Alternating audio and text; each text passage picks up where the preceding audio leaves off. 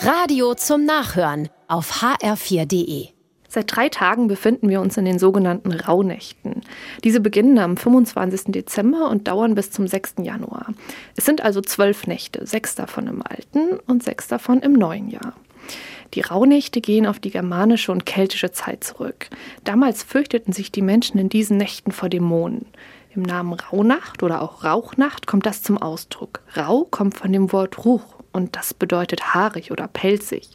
Es erinnert an das Aussehen der Dämonen, die in diesen Nächten ihr Unwesen treiben sollen. Die Rauhnächte hatten aber nicht nur in dieser Zeit eine besondere Bedeutung. Im Laufe der Jahrhunderte waren es immer wieder besondere Tage und besondere Nächte. Mit ihnen wurden viele Traditionen und Volksbrauchtum verbunden. Die zwölf Tage wurden für Wetterprognosen genutzt. Jeder Tag stand für das Wetter in einem der zwölf kommenden Monate. Es gab auch konkrete Handlungsanweisungen, was man in den Rauhnächten tun oder nicht tun durfte.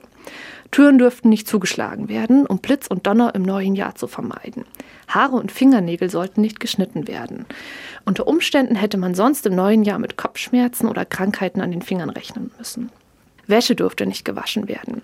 Hier war eher das Aufhängen der Wäsche problematisch, genauer gesagt der weißen Wäsche. Im schlimmsten Fall waren das weiße Leinentücher. Diese könnten nämlich von den dunklen Mächten mitgenommen werden. Im neuen Jahr würden sie die Tücher wieder mitbringen und dann als Leichentücher für die Menschen benutzen. Es gibt noch viele weitere Bräuche, Vorschriften und Regeln zu den Rauhnächten. Gemeinsam ist ihnen, dass es um die Suche nach Schutz geht, denn die Angst vor Unheil war groß. Noch heute findet sich in einigen Gegenden etwas von diesem Brauchtum. Und oft kommt es mir vor, als wüssten die Menschen schon gar nicht mehr so genau, warum sie eigentlich diese Regeln befolgen.